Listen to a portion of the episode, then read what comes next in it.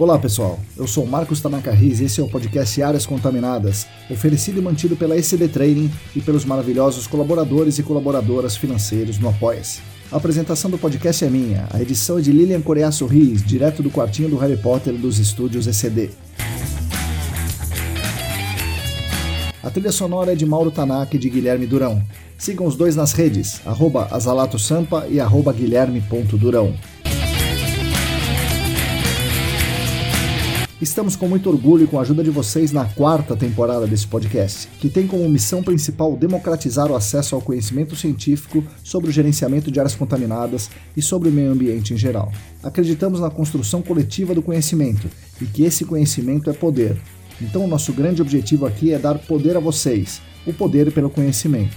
E ao mesmo tempo reconhecer a contribuição de cada um nessa construção coletiva. Portanto, queremos também dar voz pelo reconhecimento dessa importância. Nessa quarta temporada, queremos continuar com esse trabalho de contribuir com os debates e fazer essa divulgação científica, e assim darmos essa nossa contribuição para construir um mundo melhor e mais justo. Contamos com todas e todos vocês nessa jornada. Venham com a gente para o podcast Áreas Contaminadas.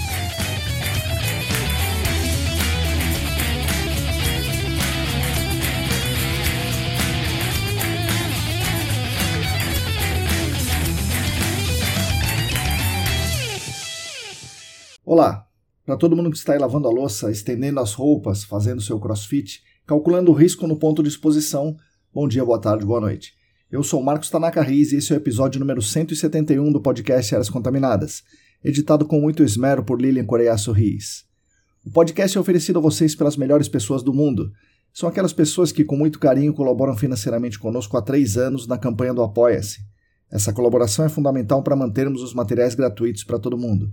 Nós, da família CD, somos muito gratos aos apoiadores e às apoiadoras, tanto pela questão financeira, que com certeza nos ajuda muito, mas especialmente pela consideração com a gente, de voluntariamente vocês quererem contribuir com o crescimento de todo o mercado, de acreditarem que estamos legitimamente fazendo um bem coletivo. É muito bom ter vocês conosco ajudando a debater assuntos técnicos e não técnicos, a dar voz a esse imenso universo do GAC, a esperançar as pessoas, enfim, a construir um mundo melhor e mais justo para todo mundo.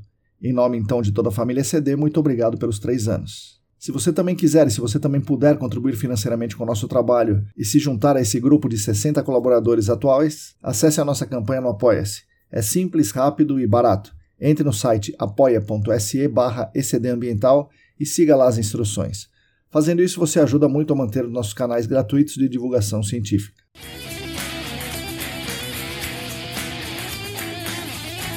Podcast Áreas Contaminadas tem também a grande honra e felicidade de contar com três patrocinadores que nos ajudam muito e nos orgulham muito pelo fato deles quererem atrelar a marca deles ao nosso trabalho. O patrocínio master é da Clean Environment Brasil, que comercializa produtos e tecnologias para investigação e para remediação de áreas contaminadas. Acesse o site da Clean em www.clean.com.br. Os patrocinadores ouro são o Laboratório E-Consulting e a Vapor Solutions. Aliás, agora em novembro comemoramos dois anos desse patrocínio. E por uma coincidência ali, o Paulo Negrão da Clean nos procurou e algum tempinho depois, o Michel Tognoli e o Rafael Sato também nos procuraram com ideias semelhantes, de patrocinar o nosso podcast. A nossa reação foi de surpresa, afinal, como essas empresas aí, grandes, super consolidadas, super conhecidas e reconhecidas no GAC, poderiam se interessar por um veículo pequeno, independente, assim, um podcast semanal.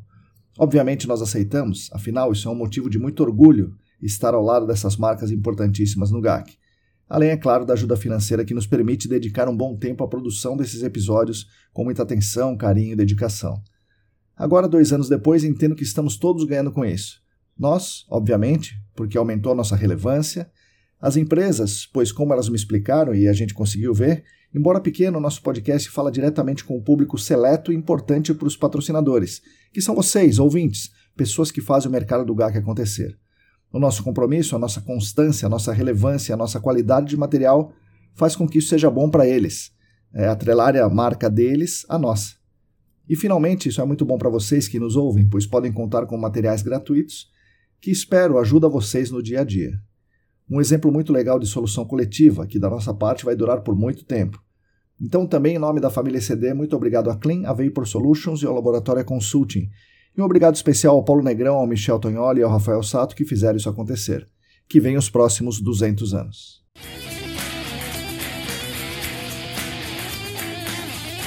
Anuncio aqui rapidamente que na quarta-feira que vem, dia 29 de novembro, das 14 às 17h30, teremos a 21ª edição do painel de debates do SENAC, com o tema Tecnologias no GAC.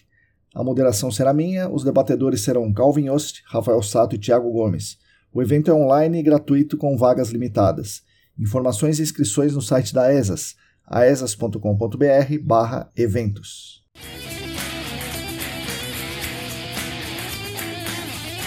Bom, pessoal, hoje temos conosco Guilherme Navarro Diogo Tavares, geólogo, atualmente coordenador de projetos na COPF. É um profissional muito competente, já publicou e apresentou muitos trabalhos, já deu diversas aulas nos cursos Senac e AESAS e é apaixonado pela geologia e também apaixonado pelo GAC. Hoje ele nos brinda com uma bela aula sobre investigação, unidades hidroestratigráficas e muitas outras coisas legais. Com certeza vocês vão gostar.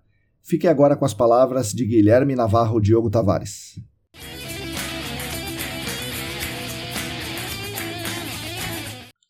Bom, pessoal, bom dia, boa tarde, boa noite. Hoje eu estou aqui com mais um convidado ilustre, Guilherme Navarro Diogo Tavares, o Guilherme. Guilherme, bom dia, boa tarde, boa noite. Bem-vindo aqui ao nosso podcast. Obrigado, professor. Agradeço, primeiramente, pelo, pelo convite, né?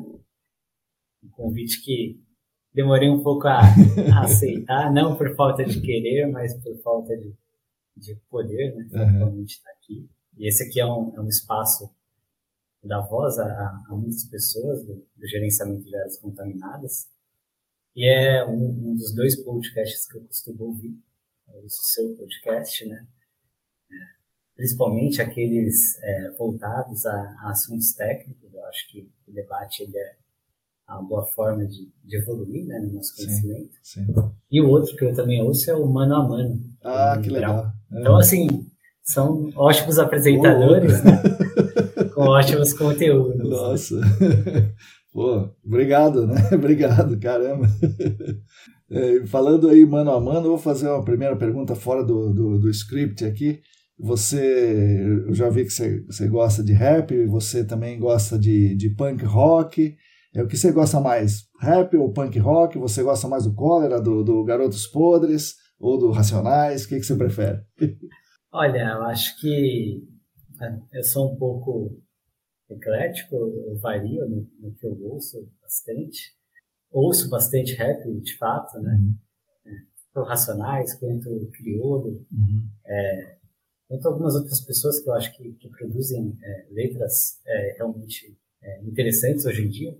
Quando vai para um momento mais antigo da, da, da, música, aí acaba mudando um pouco o, o gênero musical. Eu ouço um pouco mais de, de MPB, ouço bastante Marcos Vale, então, assim, é, parece que ao longo do tempo as pessoas estão compondo músicas é, com, com, letras que me agradam, melodias que me agradam, de gêneros um pouco diferentes. Sim.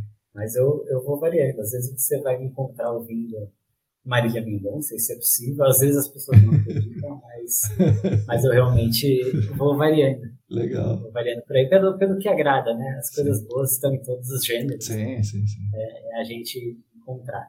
Bom, Guilherme, é, conta para nós então do pequeno Guilherme, onde ele cresceu, o que ele gostava de fazer e que caminhos levaram o Guilherme à geologia, algo que, que né, é, não é muito comum assim, né, as pessoas se interessarem por geologia quando criança. O que aconteceu com, com você? É verdade. O, eu sou de Diadema, aqui na, na Grande São Paulo. Né? Eu estudei ensino médio na, na Et Lauro Gomes. Hum, sei, sei, sei. Muitas pessoas passaram pela, pela Et Lauro Gomes, né?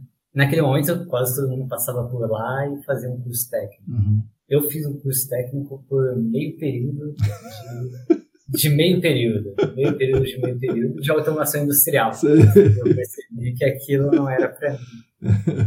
E também eu percebi que eu não sabia o que, que eu ia buscar. Uhum como profissão. Né? Isso daí me abriu uma oportunidade de fazer cursinho à tarde, uhum. né? E o cursinho acabou me levando à, à universidade pública.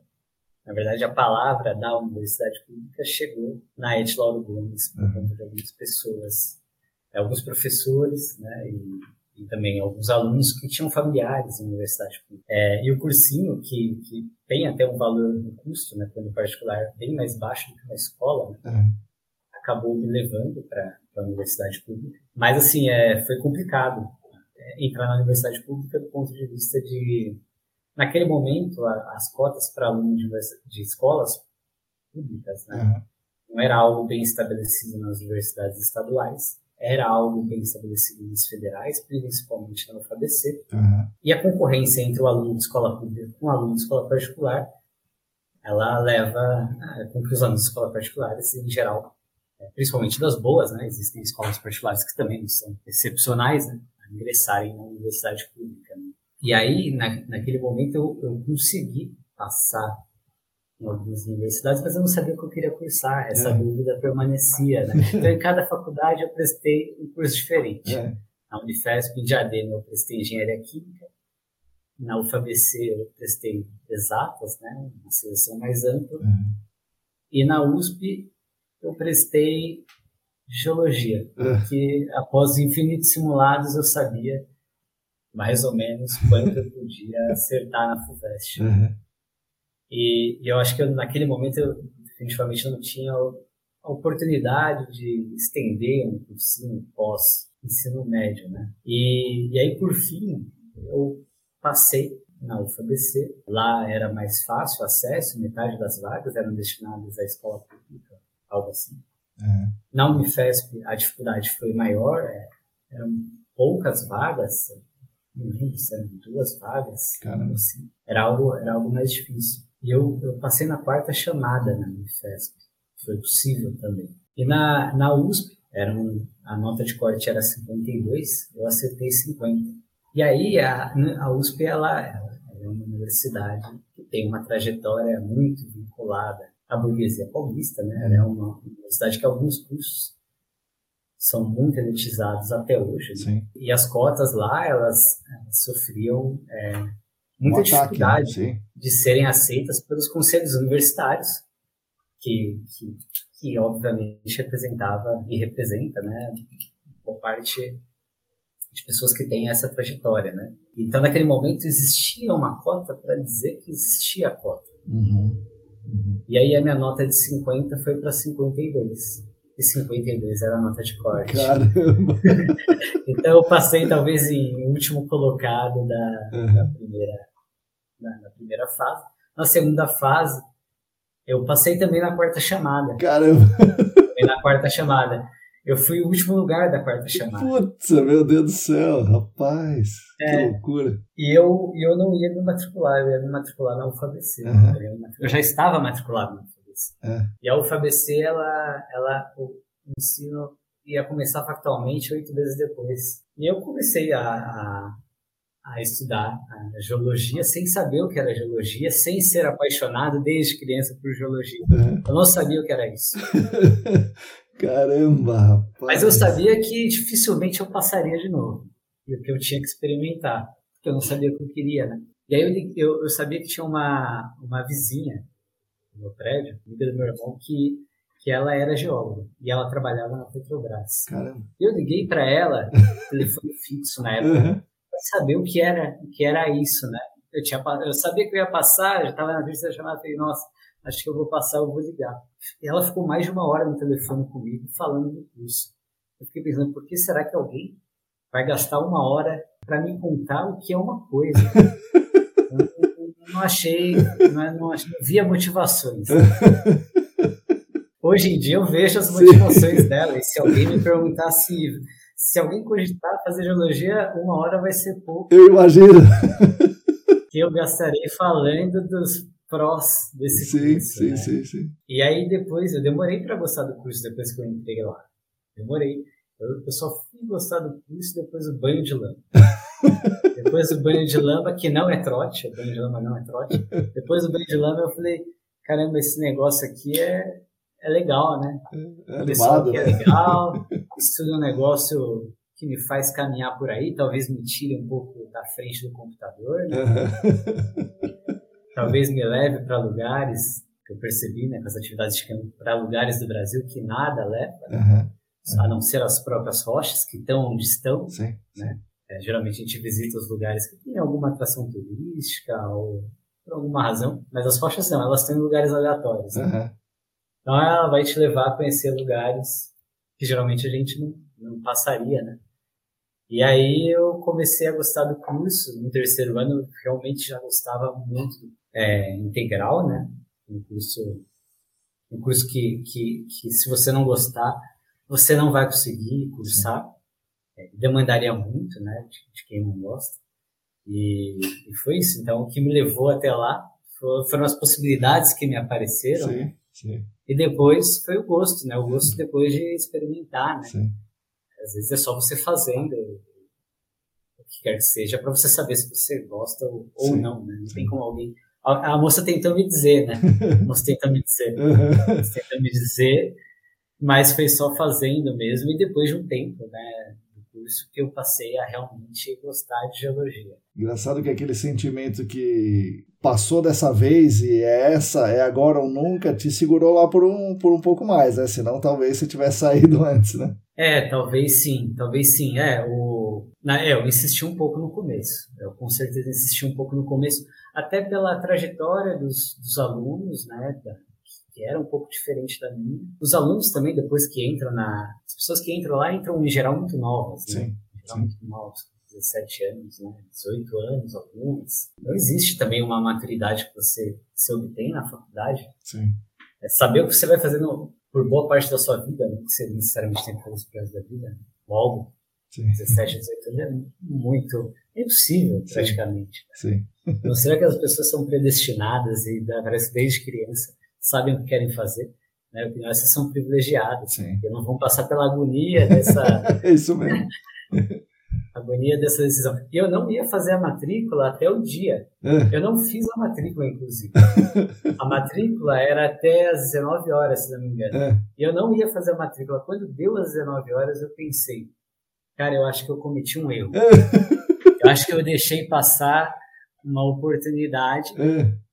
Eu liguei lá na sessão de graduação, minha mãe, minha mãe, eu e minha mãe, a gente ligou lá, e a moça falou, não, tranquilo, até as 21 horas a gente está aqui, pode vir. Caramba. Fiz a minha matrícula fora do horário de matrícula, já tinha acabado. Saiu, e no dia seguinte eu já estava na aula de cálculo. Puta que pariu. É, saí de Diadema no trânsito, é, um mega estresse. Uhum. Por quê? Pela indecisão, né? Pela indecisão, por, por não saber se isso seria um caminho bom a seguir. Eu quase deixei passar hum. essa oportunidade. Né? Nossa e hoje em dia eu não me vejo trabalhando com outra coisa pois que é, geologia. Pois é. Eu posso trabalhar em qualquer área da geologia. Sim. Posso trabalhar com áreas contaminadas, com geotecnia, com engenharia de petróleo, exploração mineral. Eu tenho geologia, muito provavelmente eu vou gostar do trabalho. De outros trabalhos, dificilmente Nossa, eu gostaria. É maluco você falar isso, porque a gente que te conhece agora, né, depois de formado, já trabalhando aqui, sabe que você é apaixonado pela geologia. E é interessante saber que até os 49 do segundo tempo você, ah, não, acho que isso daí não é muito legal, não. O jogo já tinha acabado, né? É. Já tinha acabado. O juiz, ele Pois é. Ele forçou a barra, né? Nossa senhora. No dia seguinte eu tava lá para aula de cálculo e caí de paraquedas, né? Caí de paraquedas. E como é que você ia? De Diadema para para USP todo dia? Ou o que, que você fez? Isso. É, eu ia. Durante os dois primeiros anos isso foi possível. Nossa. É, era uma viagem, né? Vixe. E aí, a partir do terceiro ano, eu morei no CRUSP. Uhum que é um conjunto residencial para estudantes da USP, para os estudantes que, que, que são selecionados por, por, critérios socioeconômicos. Sim. No quarto ano, passei a morar numa república, uhum.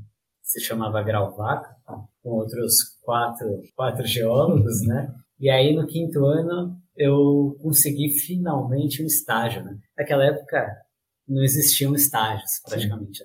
Estavam, estavam em extinção. Sim. E foi uma luta para conseguir um estágio, né? Eu consegui um estágio graças a graças a Priscila Petrelli, certo, ao certo. Paulo Koch e ao Igor Hirayama. Os três trabalham na, na nossa área, sim, sim. né? Precisei de três indicações, consegui um estágio né, no laboratório de mecânica dos solos é. e, e, era trabalhando com área contaminada. Eu só não sabia o que era uma área contaminada é. ainda. Era trabalhando ainda com a, a difusão de vapores. Sim, sim, sim, sim.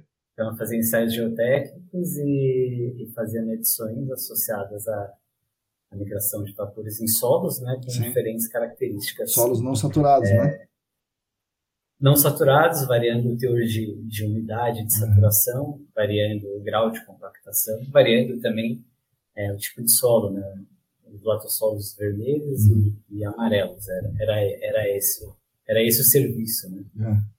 E isso daí foi o que me colocou na área, sem eu saber, né, depois, né, o quão comum, né, o, quão, o quanto a gente trabalha com, com essas questões, né. É, bom, isso daí foi, foi a minha entrada na, na área, né, e isso daí depois me levou né, para uma consultoria ambiental. Então, isso que eu te perguntar, como é que você, como é que você entrou no, no, como é que você entrou no gerenciamento de áreas contaminadas? Precisava do estágio, o pessoal aí, os amigos indicaram um estágio para você, qualquer um, e, e era áreas contaminadas, não, não diretamente áreas contaminadas, mas um laboratório ali, e depois você foi para consultoria, é isso? Isso, depois eu fui para consultoria porque é, esses ensaios estavam vinculados a uma tese de doutorado. Sim. E era necessário também um estagiário na consultoria. Sim, Bom, estou aqui.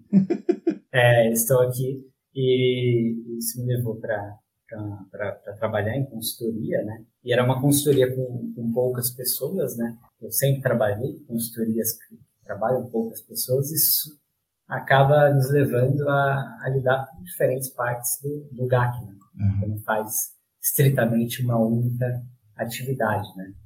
E de estágio até quando eu me formei, eu trabalhei em, em alguns projetos, a princípio projetos conforme a DD, DD 38, e posteriormente algumas coisas é, que, que, que, não eram relacionadas com a DD 38. Eu acho que o primeiro documento que eu estudei para valer, tudo bem, quando eu comecei o estágio, o Igor, ele me passou a IT39 e a DD38. Uhum. mas, mas o primeiro documento que eu passei a estudar factualmente foi o RAGS 1989, certo. que é uma atualização de um documento de 86 e que é, é dá as bases para avaliação de risco à saúde humana. Sim, a base para o GAC, né? Porque o que a gente tem no GAC vem das avaliações de risco, vem do RAGS, né? Vem do RAGS, exatamente. Então, esse foi o documento que eu, que eu realmente, o primeiro documento que eu realmente ensinei, que eu realmente apliquei. É, porque, por, por alguma, alguma razão, alguma sorte, os primeiros projetos que eu trabalhei, eles, eles eram é, fora, alguns deles eram fora de São Paulo, e, e, e os dois mais relevantes eram vinculados a rios. Uhum rios, rios impactados ou por, por uma indústria, no caso, e, e no outro caso por um rompimento de barragem. Uhum. Então é o Conama 454, 357, também passei a estudar esses documentos. Eram projetos um pouco fora da caixinha, né? Ainda hoje são projetos fora da caixinha, claramente a maior parte dos projetos de GAC não, não são dessa, dessa maneira, né? E acho que desde esse primeiro projeto, que era um rio, é, no rio, no Rio de Janeiro também, né? Muitos passarinhos é, ele era um estudo que eu tinha que estudar os sedimentos de corrente, é. água superficial, em porções abundantes, é, um trecho que estava inserido numa determinada área e a jusante, né? Então, com o objetivo de obter dados de background, né? uhum. identificar fontes, né? E também é, cuidar o impacto de sedimentos de corrente por hidrocarbonetos de petróleo. Isso daí acho que ainda hoje não são coisas assim tão comuns, né? Então esse daí foi o meu primeiro projeto mais relevante, né? Então isso me levou muito também a buscar coisas na EPA, né? Porque a questão de sedimentos fora sim. do Brasil é muito muito sim, forte, né? Sim. Então é, esse daí foi talvez o primeiro projeto relevante que me trouxe também um aprendizado, né? Esses projetos são os que vão nos ensinando as coisas. Né? Sim, você vai mexendo, né? pesquisando e errando e, e corrigindo. Né? E o, o, segundo projeto, que aí também me ensinou uma série de coisas, era vinculado ao rompimento de barragem, né? Uhum. e aí é, conduzir avaliações de risco à saúde humana em escalas regionais. Né? Isso também é a planilha da CETESB em si, claramente não é feito claro, é. A DD 38 ela também não é feita para questões em escala regional, né? Ela é muito vinculada a, a fontes, é, indústrias, comércios, fundos pontuais, sim, sim. em escalas que às vezes podem ser maiores, mas não tão grandes assim. E aí isso daí acabou me levando a, a buscar parâmetros para diferentes matrizes, né? Também interagindo com alimentos, material particulado, né? Peixe. Peixe, é isso o RAGS dá o fundamento, uhum. inclusive, para avaliações de risco. Então, esse daí foi, foi um, também um projeto muito relevante que eu trabalhei acho que cerca de, de dois anos, né? Então, desde a elaboração de, de um documento que fosse análogo a uma DD38, né? Então, isso faz você tocar em diferentes partes, né? E sempre se apoiando muito no que existe na EPA, né? E também na DB, né? Mas uhum. se sempre vinculado a muito estudo. Se é algo novo, né? Então, quando você faz algo novo, você precisa buscar referências. Sim. E também estudos técnicos científicos. É, então, assim, a, é, perguntas específicas que iam surgindo. Tá, legal, avaliação de saúde humana, mas serve? Onde isso foi aplicado? Você vai buscar casos. Busca casos notáveis, né? Busca o caso do Love Canal, busca o caso da Shell, da Basf Paulina. Uhum. Você, você vai buscando casos. Isso daí também é um aprendizado super legal para você ter no início é, de carreira, né? Desenvolvendo muita geologia. Ah, eu tenho um problema com arsênio no paralelo ferrífero. Uhum. Quais são as fontes naturais e antrópicas de arsênio? Sim, sim. Quais são as especiações de arsênio? Elas têm toxicologia igual? Talvez tenha mineração de ouro no paralelo ferrífero há 300 anos. Uhum. Talvez joga-se rejeitos associados a isso em rios há muito tempo. Uhum. Talvez isso não seja dessa fonte, seja daquela outra fonte. Então, sempre vinculado a bastante coisa científica, né? E, e isso daí me criou um vínculo do GAC comigo. Eu percebi a relevância do GAC e também a relevância do, dos conhecimentos de, geologia, sua aplicabilidade, né? Então, a, a, minha trajetória inicial é, é essa. E a, a geologia está muito ligada ao GAC, né? E, e, você recentemente deu umas aulas muito legais né, nos cursos da, da ESES e do SENAC. Eu mesmo peguei algumas, alguns ensinamentos das suas aulas e ponho nas minhas, né? Então, a gente é, vê que você é um cara entusiasmado pela geologia é, de várias formas, né? E no GAC mais fortemente, né? Então, tem algumas questões da, da geologia, da hidrogeologia, que eu queria que você explicasse aqui para nós, para mim e para os ouvintes. É, a primeira coisa, como funcionam as unidades hidroestratigráficas fora do contexto dos depósitos aluvionares. Né? Nos depósitos aluvionares eh, se depositam formando camadas com uma relativa continuidade lateral, eh, diferenciadas umas das outras, então a gente vai lá, identifica, delimita e caracteriza as unidades do estratigráficas. E num solo que é formado no lugar ali, que tem o, né, o solo residual, o solo de alteração, com suas estruturas da rocha ou sem estrutura da rocha, mas parece não ter continuidade lateral, no entanto, tem continuidade lateral, porque a água anda, o contaminante anda. Como é que a gente faz né, numa condição como essa? O que, que você sugere, Guilherme? É, essas condições que você trouxe são as mais complicadas possíveis, né? É, a definição de, de unidade hidroestratigráfica da DD38, ela, ela é uma definição é, muito voltada ao GAC, né? É, na minha opinião, essa é uma definição que foi aprimorada na, na norma BNT mais recente de investigação confirmatória, onde, é, além de citar sedimentos e rochas, cita-se o solo em si, né, como sendo o material, o substrato, o substrato no qual nós estabelecemos unidades hidroestratigráficas na maior parte dos projetos, né? E creio eu, né, que, que essa, essas definições, né, que são muito balizadas na continuidade espacial, uhum. É, desses pacotes, desses substratos, desses horizontes, né? E no comportamento hidráulico distinto uma das outras, né? Esse, essa definição ela foi é, muito é, elaborada no contexto, provavelmente aqui da cidade de São Paulo, no contexto onde a maior parte das áreas contaminadas estão inseridas, né? E essa definição, ela, ela tem que ser inicial nas suas etapas de investigação, porque se, senão simplesmente você não consegue guiar a sua investigação e você vai ter uma facilidade é, relativamente grande nesses contextos de os meandrantes, né, que você tem uma sequência clara, deposicional, né, você tem é, heterogeneidades, mas que, que, elas são facilmente mapeáveis, né, e a definição de unidade de gráfica, ela depende também da sua resolução de investigação. À medida que essa resolução aumenta, pode ser que se torne mais complicado de você definir as suas unidades de estratigráfica. Bom, no contexto de solo de alteração, existem solos de alteração de vários tipos de rocha diferentes. Sim.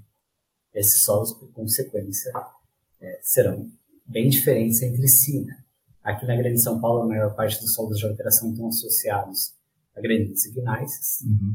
Mas, por exemplo, na bacia de Taubaté, você vai ter solos de alteração de ritmitos, né? solos de alteração de argilitos alternados com, com arenitos. Né? Então, são solos que vão se comportar de uma maneira bem diferente. É, um caso recente que eu vi é um caso onde você tinha um solo de alteração de lignatito. Uhum. Esse é um tipo de rocha né, que gera é, bolsões, félsicos e máfia. E o solo de alteração disso vai gerar materiais de granulometria diferentes. Né? Então, material do bolsão félsico, geralmente quartzo e feldspato, uhum. o quartzo continuará sendo quartzo. E se ele tiver uma granulometria grosseira, ele pode virar um material com teor de areia relevante. Uhum. Enquanto que os, os bolsões máficos, né, eles vão gerar um solo de alteração mais argiloso. Né? Então você vai ter esse, esses bolsões e essas heterogeneidades que você vai ter muita dificuldade em mapear. Você pode tentar descrever sondagens, você pode usar técnicas de alta resolução, como um HPT, e parte delas vão ter continuidade espacial. Uhum. Talvez você reconheça isso. Mas Sim. talvez a heterogeneidade seja tão grande que você não vai conseguir encaixar isso no contexto, é, na, no conceito né, de unidade estratigráfica. A mesma coisa para ambientes sedimentares que têm é, muitas lentes, né? ou Sim. camadas muito pouco contínuas. Né? Recentemente também é, tive um caso onde o HPT foi selecionado para melhorar a resolução da investigação. Ele foi selecionado para conseguir identificar os níveis hidroestratigráficos, e aí níveis, né, não unidades, uhum. porque o conceito de unidade hidroestratigráfica, nesse caso, ele tem uma aplicabilidade muito complicada, né? E selecionar os níveis por onde é, o contaminante estava, a água estava passando, né? E por onde nós podíamos buscar os contaminantes. Né? Mas quanto mais complicada a compreensão, mais difícil é a aplicabilidade do, do conceito de unidade estratigráfica e provavelmente mais esforços deverão ser é, gastos, né? Na caracterização do material. E aí a pessoa é levada a fazer o seguinte, então, fala, puxa, é muito difícil, né? não tem continuidade lateral, é lente e tal. Então não estou nem aí, vou instalar um poço com uma seção filtrante longa, seja o que Deus quiser. Aí você está amplificando o erro ou você está considerando algo razoável nesse caso, Guilherme? Nesse caso, com certeza, amplificando o erro. É, até porque é, essa seção filtrante, né, vai unir coisas muito diferentes entre si, né? Uhum boa parte, nesse caso, nesse exemplo, pode, pode ser oriundo de camadas confinadas, né, que não possuem relação entre si, né, e, e, a sua amostra ela vai ser uma mistura do que mais contribuir com a água e tudo mais, né, uma mistura sem significado a, a, a nada disso. Né? Uhum. Então, o que, que há de se alterar é a sua é, estratégia, né, de, de gerenciamento do, do caso, né. Você tem que reduzir as suas sessões filtrantes a, a níveis que sejam mais contínuos, né? Uhum. ou minimamente ao que é, tem relevância para o seu modelo conceitual. Talvez você queira entender o que chega no rio, tá? mas quais desses níveis tem uma água que contribui para esse corpo d'água? Certo. Não são todos. Certo. Então, é a de se selecionar com base no, no seu modelo conceitual e, e ter uma amostra que represente o que você quer é, que você precisa medir. Né? Sim. É, ao contrário, né? tem gente que acha que quando são depósitos aluvionares, aí a unidade está lá, então a gente separa. Quando a gente não tem essa diferenciação clara, é, a gente junta tudo e, e vamos, vamos no, no, no, tudão aí junto. Né? E você está dizendo que é o contrário, quando você tem uma complexidade maior, aí você tem que investigar com mais carinho e um olhar no campo né, de, de pessoas habilitadas é, que conheçam o assunto. Então você tem que investigar mais nesse caso, é isso? Com certeza. Eu não acho que a maior parte dos casos é, sejam os casos onde o conceito de unidade de estratigráfica não seja aplicado. Uhum. Eu acho que, que são a, a, maior parte dos casos. Né? A ausência desse conceito na maior parte dos, dos estudos desenvolvidos é, eu acho que talvez esteja associado a uma, uma, falta de familiaridade com esse conceito da DD38, né? Uhum. E aí, por consequência, é, não usando isso para guiar a investigação, isso acaba é, prejudicando o trabalho. Porque é muito difícil você fazer uma investigação adequada sem usar esse conceito. Ele Sim. é um conceito que ele te ajuda. Sim. Ele te ajuda a saber onde é, monitorar a água subterrânea. Ele te ajuda a saber onde podem estar armazenados os contaminantes, né? É, ele te ajuda a identificar cenários de risco, né? Então, é, sem esse conceito é muito complicado você, você caracterizar uma área, né? Concordo, né? E aí, é, dentro desse conceito que a gente precisa investigar, de acordo com a DD38, é, porém a DD38 não responde a todos os casos, o DD38, pelo que a gente está falando aqui, é o mínimo, né? Então, às vezes, a gente precisa ir além do que eles estão pedindo. E você falou assim, é, muitos casos as pessoas não fazem por talvez é, desconhecer a DD38. Daí eu te pergunto, será que é, as pessoas não conhecem a DD38 ou optam por não segui-la?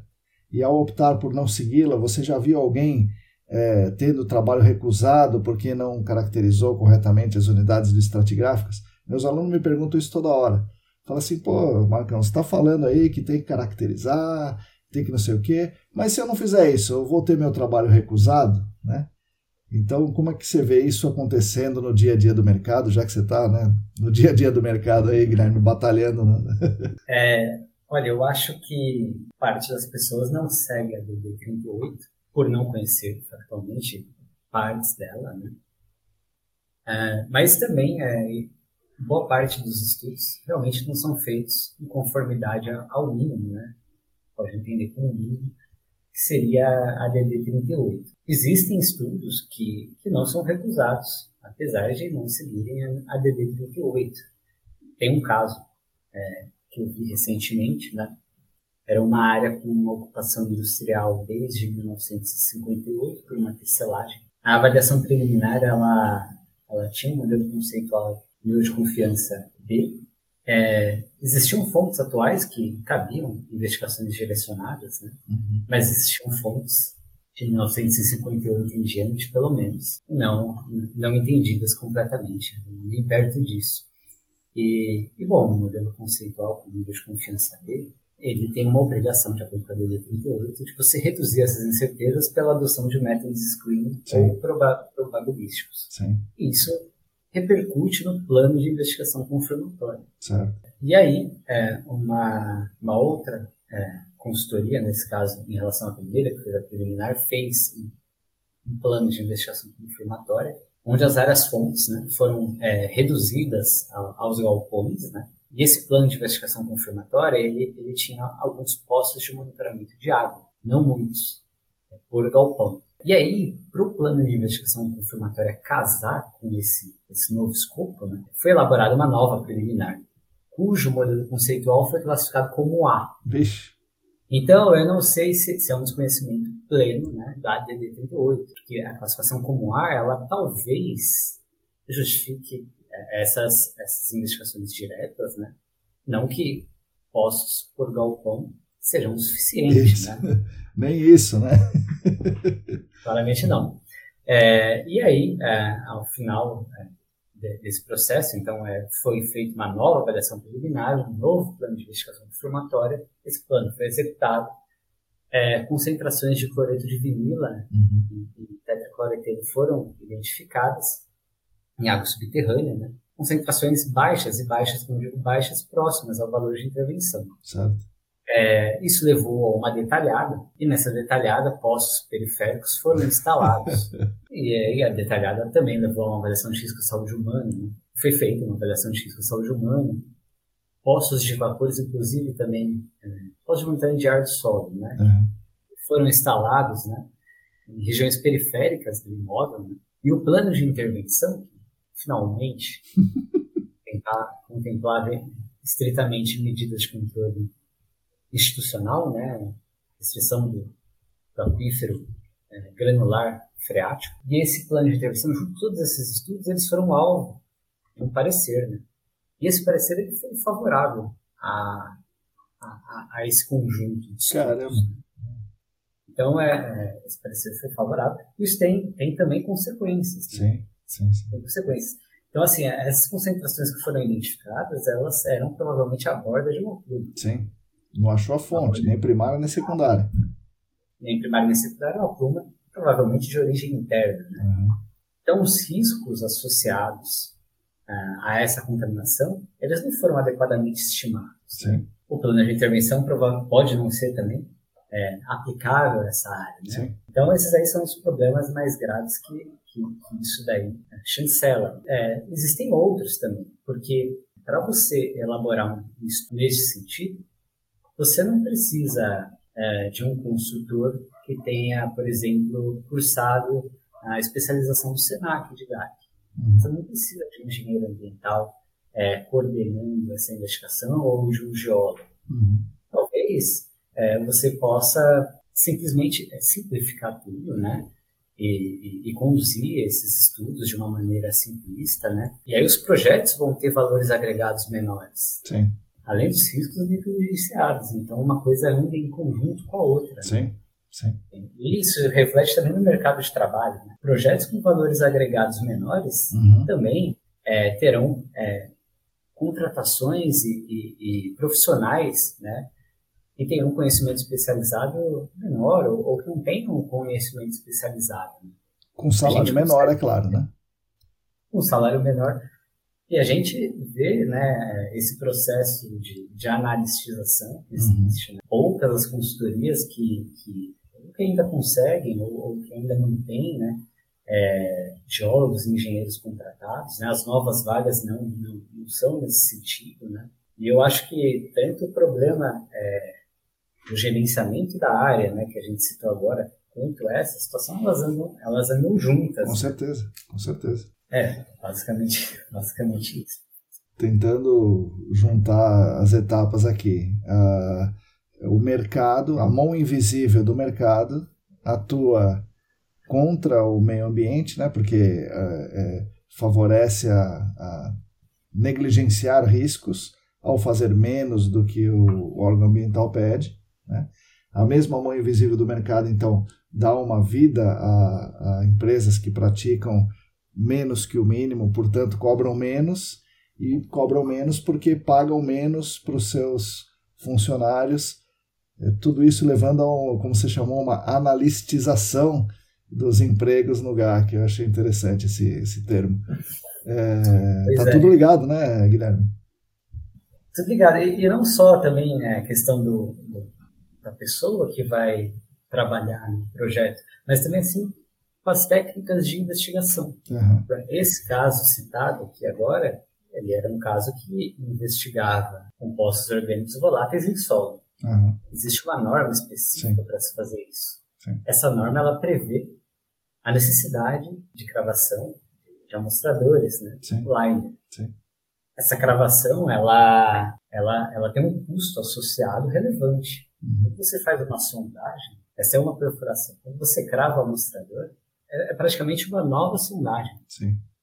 Você tem um incremento de custos muito grande quando você faz isso. Nesse caso, existe, em, todo, em todo o projeto não teve a cravação de um line. Nossa Senhora. Então, a, você não obedece a norma BNT. A, norma ela, ela existe por uma razão, né? ela tem as suas justificativas técnicas em si. Sim. Não era um caso que você não conseguia cravar o liner. Né? Era um caso onde ele é, propositalmente não foi cravado, isso não compunha o escopo de investigação daquele é. projeto. É, então, isso daí vai repercutir também nas técnicas de investigação que são utilizadas. Sim. Então, é, você não vai usar um single tube com. Você não vai nem cravar o liner. Vamos supor que você crave. Talvez você não vai usar um single tube com revestimento. Sim. Vai tentar fazer sem. Sim. Isso daí vai ter um impacto na qualidade da sua investigação. Sim. Ou você não vai usar um low tube ou um piston sampler é, essas técnicas que geram dados com uma qualidade melhor, elas não vão ter espaço, né? E, em alguns casos, isso daí vai repercutir na qualidade do projeto, vai repercutir na, na possibilidade de você ter êxito nessa remediação. E outras técnicas perdem também espaço, né? É muito complicado você é, remediar uma área que tenha, por exemplo, um method, que isso esteja comprometendo as suas concentrações máximas aceitáveis em água subterrânea, no ar do solo, né? É, sem você saber exatamente onde está o, o, o well por Sim. exemplo. E claramente o, o, resultado de uma investigação de solo adensada ou é, de um OIP não conversa com, com, a sua delineação de, da presença do NECO com postos de monitoramento. Com certeza. Com certeza. As, as, coisas não conversam entre si, não são a mesma coisa. Os resultados Sim. finais são absolutamente diferentes. Uhum. Né? Então, se uma ferramenta de alta qualidade como o OIP perde espaço, ele não precisa ser o OIP, pode ser, pode ser outras análogas. Né? Elas perdem espaço.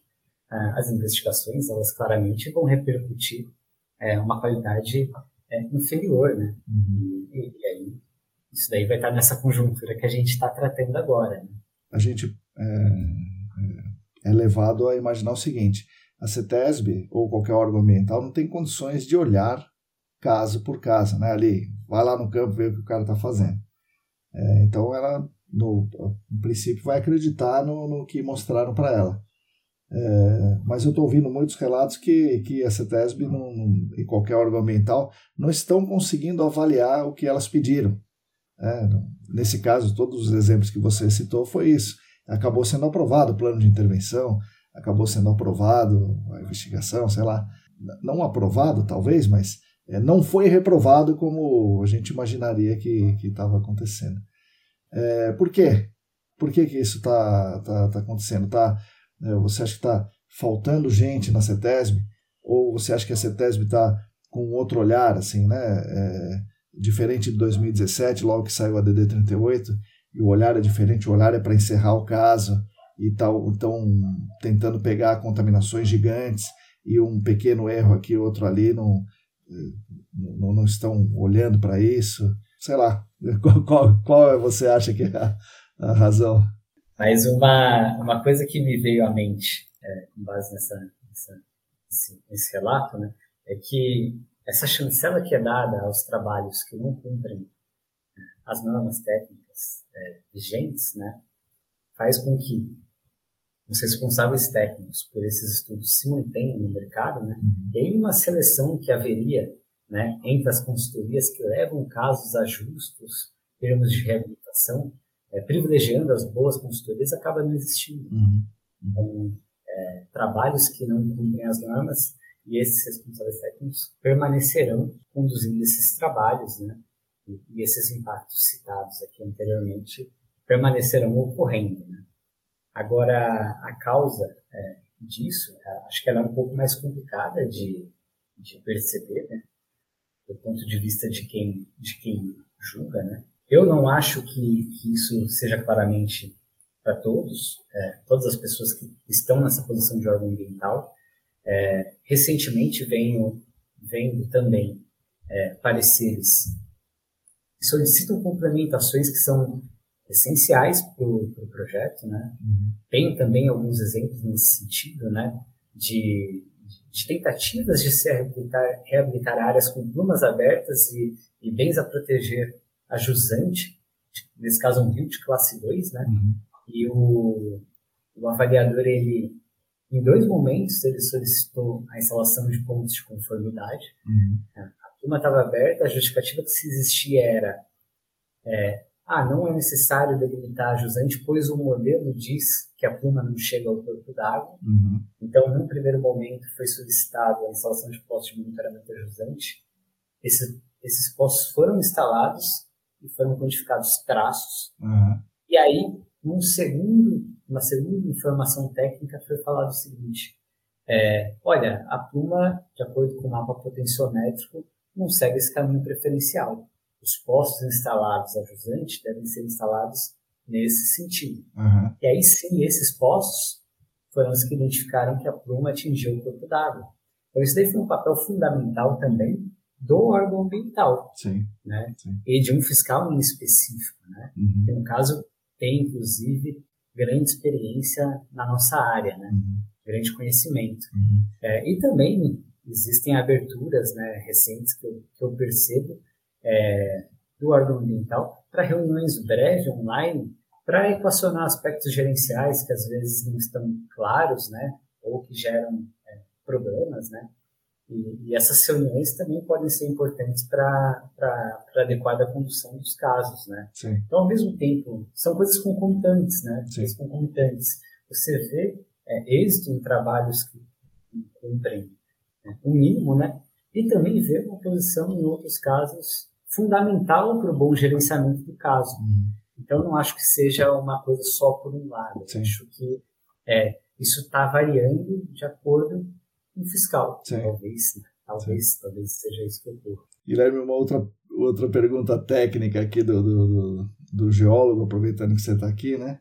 É, tem uma, um, uma voz corrente aqui, né, que, que diz que é, o gerenciamento, de, as investigações e remediações aqui no Brasil são um pouco diferentes dos Estados Unidos, são bastante diferentes, é, porque o solo brasileiro tem mais argila, né? E ao ter mais argila, as plumas não andam tanto, né? Existe uma degradação maior, é, uma biodegradação talvez maior das, principalmente das plumas, né? Não tanto das fontes, mas das plumas. É, o que, que você tem visto? Você tem visto isso? Você, é, você que estuda bastante esse tipo de coisa, o que, que você tem para dizer para nós? Os solos são mais argilosos e as plumas degradam mais mesmo? É, eu, assim, eu acho que é, pensando na, acho que a base para essa discussão, para uhum. essa afirmação, pode ser é, o documento do VAS de 1996, Sim. nesse artigo que, que, que ele foi bolado né, para a geotecnia, né, e, e, nós das áreas contaminadas acabamos usando ele, porque ele é a classificação genética de solos uhum. em ambientes tropicais. Uhum. Então, nós vivenciamos isso em boa parte das áreas que o nosso contexto está inserido, né? E ele, no, no, artigo dele, ele divide os solos conforme sua gênese, ou seja, a forma como eles são formados. Existem solos que estão in situ, né? eles foram formados no local, ou não, existem solos transportados, certo. transportados via é, fluvial, via eólica, né? via gravitacional.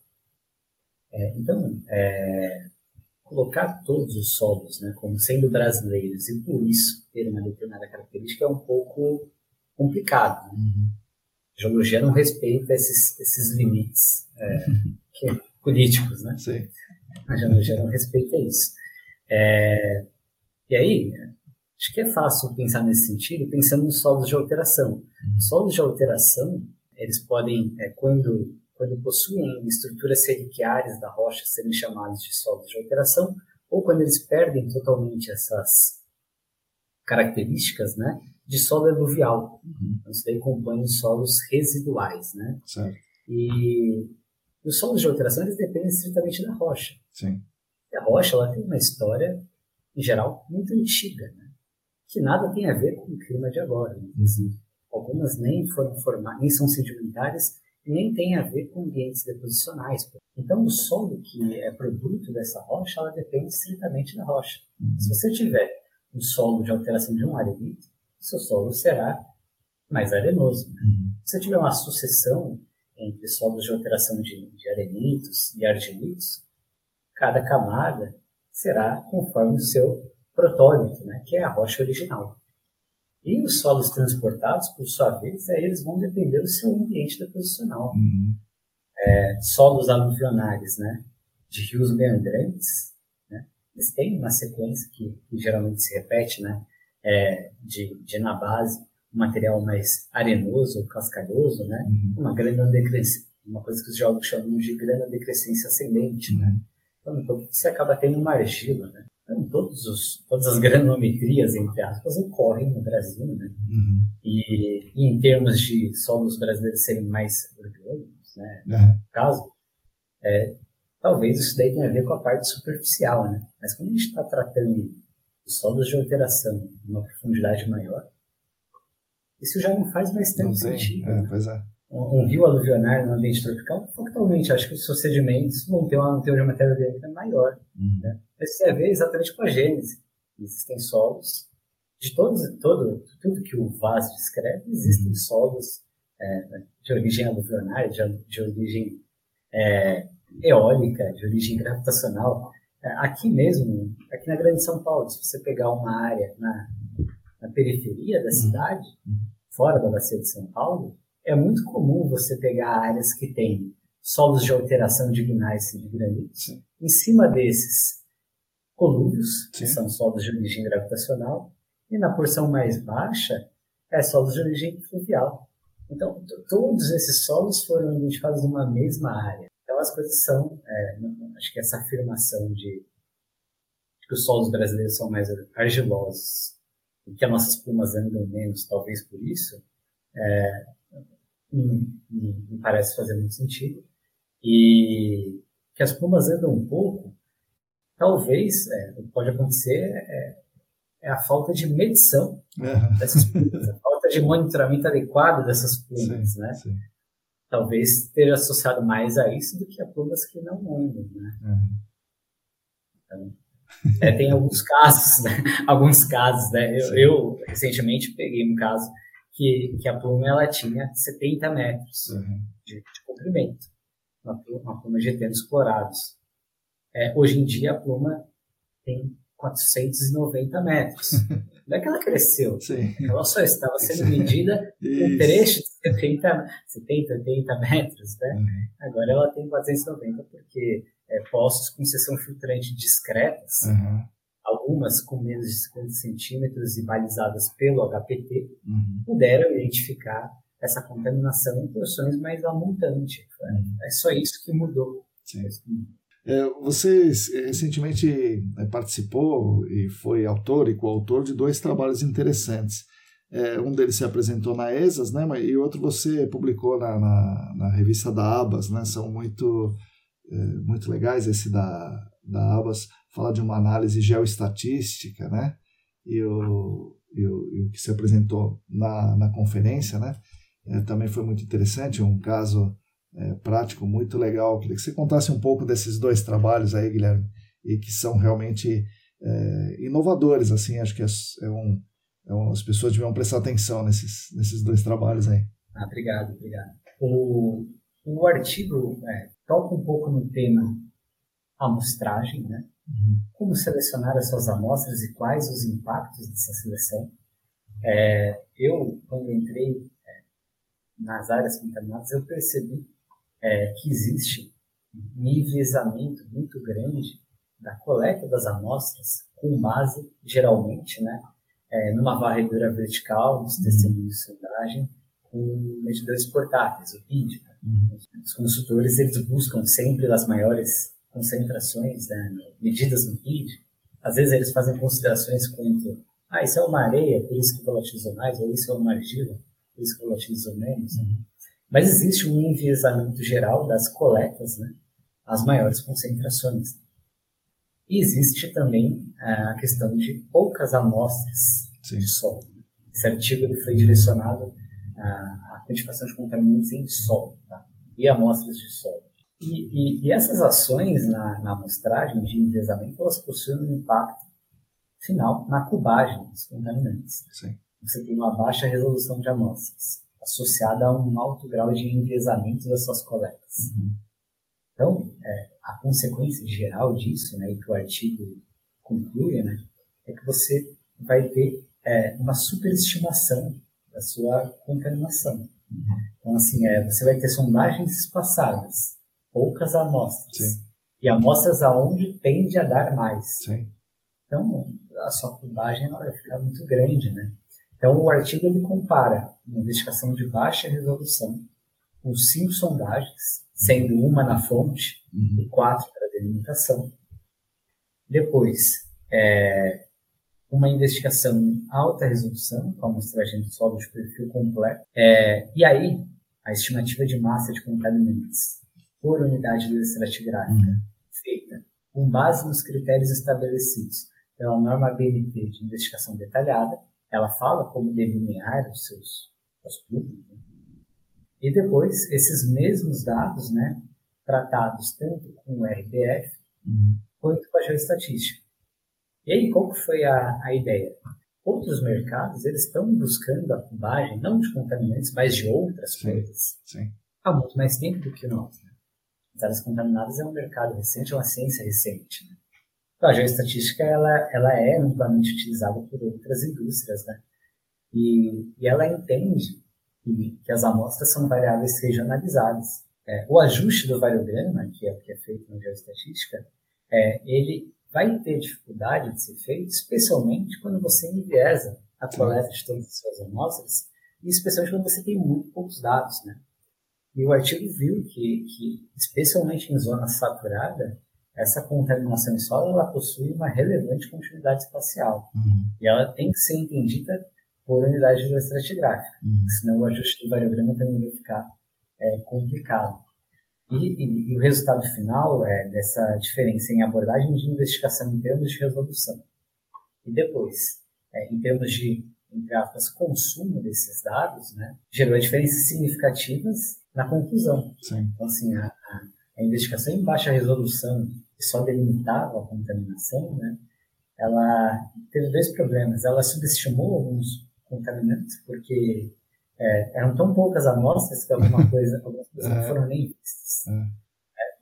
E o segundo é que, como eram poucas sondagens e amostras muito distantes entre si, do que foi encontrado de contaminação ficou muito grande. Sim, é como se tudo tivesse, né? Aquela concentração que você procurou, né? é, você buscou encontrar, né? Então, se não me engano, ficaram é, 20 mil metros cúbicos de solo impactado. Isso daí foi reduzido para 1.500 depois da investigação em alta resolução e para 500 depois do uso da geoestatística e RDF, uhum. algo nessa ordem de grandeza. É, e isso daí vai ter um impacto direto nas ações de remediação. Se você, se para essa área em questão for aplicável uma escavação, uhum. o custo dessa escavação é drasticamente diferente, Sim. pensando nessas áreas é, de, de atuação que são muito diferentes, né? Então, é também considerações em relação à amostragem, né?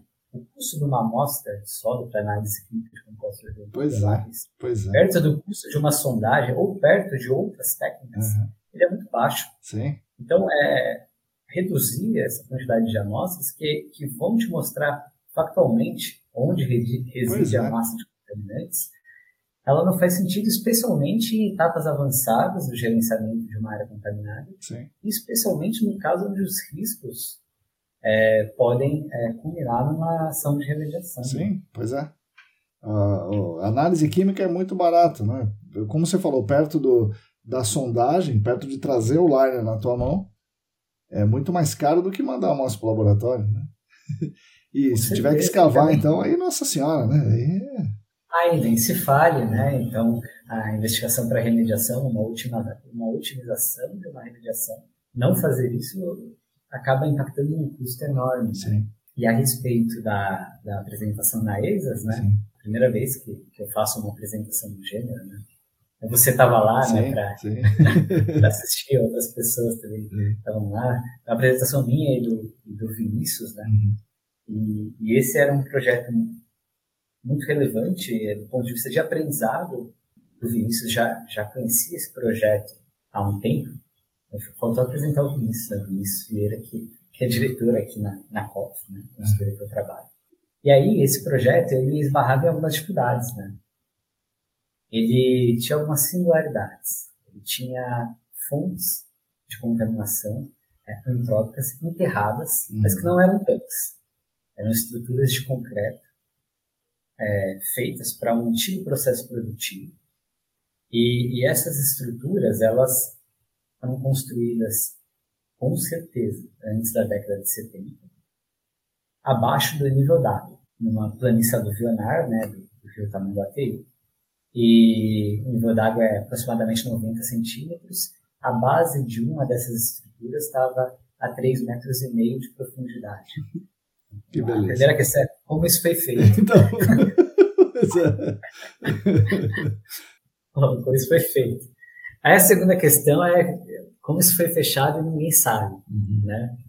E, e, associada a essas estruturas de concreto, é, tinham, tinha uma pluma de contaminação em água subterrânea, é, em água de solo é, e em solo de compostos cetanos clorados, principalmente compostos cetanos clorados. E, bom, como re, remover né, essa, essa fonte? Está lá.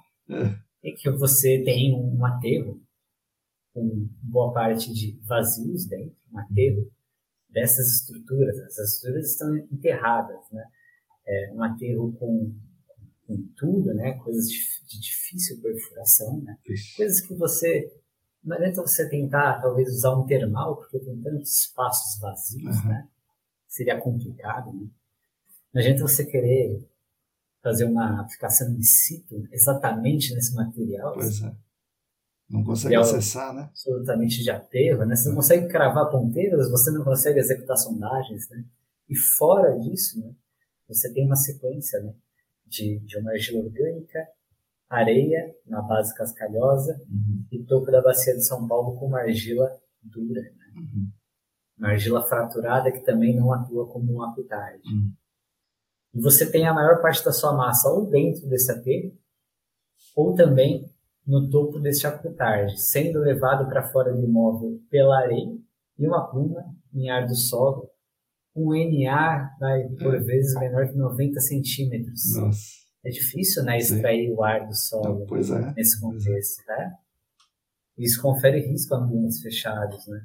Então, é, esse daí era um caso singular, né? E, e, e para remoção dessas foi necessário o uso de estacas secantes. Né? Uhum. Então, essa argila do terciário, dura, né, você não conseguia cravar um liner adequadamente, muito menos usar, por exemplo, uma ponteira com, com ou HPT. Uhum. Essa argila, no primeiro momento, ela atrapalhou a investigação. Uhum mas ela foi utilizada depois como um anteparo para essas é, estacas secantes, né? para que durante o processo de escavação e remoção dessa estrutura de origem antrópica, a água, principalmente oriunda da areia, né, não inundasse a cava né, com, com água contaminada e que depois o volume, o volume até foi calculado na época, o volume de água que entraria para essa areia é enorme. Nossa. Então, isso também seria um problema bem, bem relevante, né? E, e, aí, olha que legal, né? Então, a argila, que no primeiro momento foi um problema para a investigação, ela depois auxiliou para você apoiar suas estacas secantes, né? Uhum. E depois ela foi alvo de soil mixing na base dessa cava. Uhum. Esse soil mixing, ele ficou dentro de uma cortina de estacas. Ou seja, você tem uma argila embaixo, e em cima você vai ter o seu material de aterro. Uhum. A água que vai entrar e que vai depois preencher essa área escavada, essa cava ficou aberta por cerca de duas semanas. Uhum. Não entrou água nela. Essa argila, ela não alimentou essa cava com água. Uhum. Então, a água que alimentou depois esse material de aterro, ou viria pela argila, pouca água, ou viria da água pluvial em si, de um material extremamente restrito. No topo, pelo piso, e na base, pela argila com soil mix. Sim, agora, sim. material redu produto redutor. E aí, por fim, o que foi que, que aconteceu que a gente conseguiu fazer nesse projeto? A água pluvial deixou o nível da água dentro da área estaqueada mais alto. Então, você gerou um fluxo Sim, descendente de água subterrânea. Hum. E fez com que o soil mixing, que tinha um direcionamento a essa argila, né, que a gente chamava de unidade de estratigráfica 3, fez com que esse soil mixing levasse essa matéria orgânica e promovesse a redução também em níveis hidroestratigráficos, em unidades hidroestratigráficas mais profundas. Né? Abaixo da argila. Então, a argila abaixo da argila. Então, a argila que foi uma dificuldade para a investigação, depois ela foi utilizada para a remediação. Né? Então, foi um projeto muito curioso no sentido de usar as dificuldades também ao, ao, ao, a favor do projeto.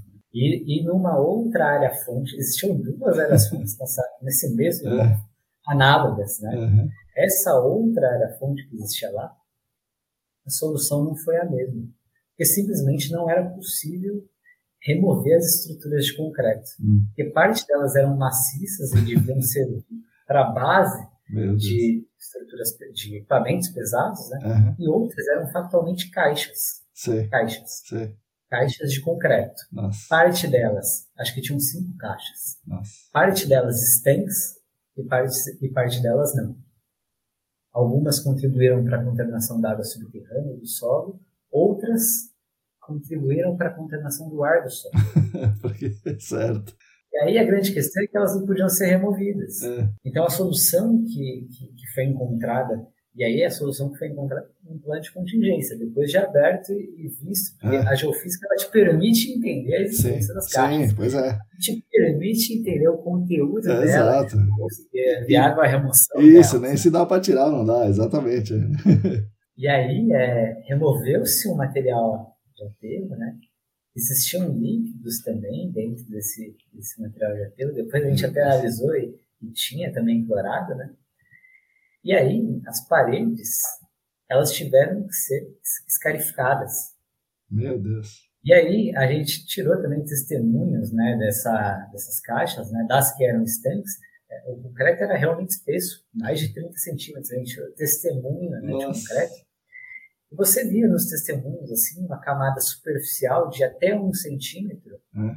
que era a camada de concreto contaminado. Caramba, rapaz! A gente moeu essas, uhum. essas, é, essa, essa, essa, essa, parte né, externa do concreto, é. enviou para análise, é. como se fosse solo. Sei, sei, sei, E de factualmente ele tinha Nossa, também concentrações de eternos fluorados acima do valor de intervenção, que não, obviamente, vai estabelecido para concreto, né, uhum.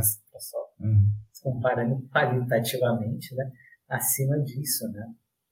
Então, é, às vezes, a, até o concreto ele pode pois atuar é. em relação à fonte secundária. secundária é, né? Pois é. é.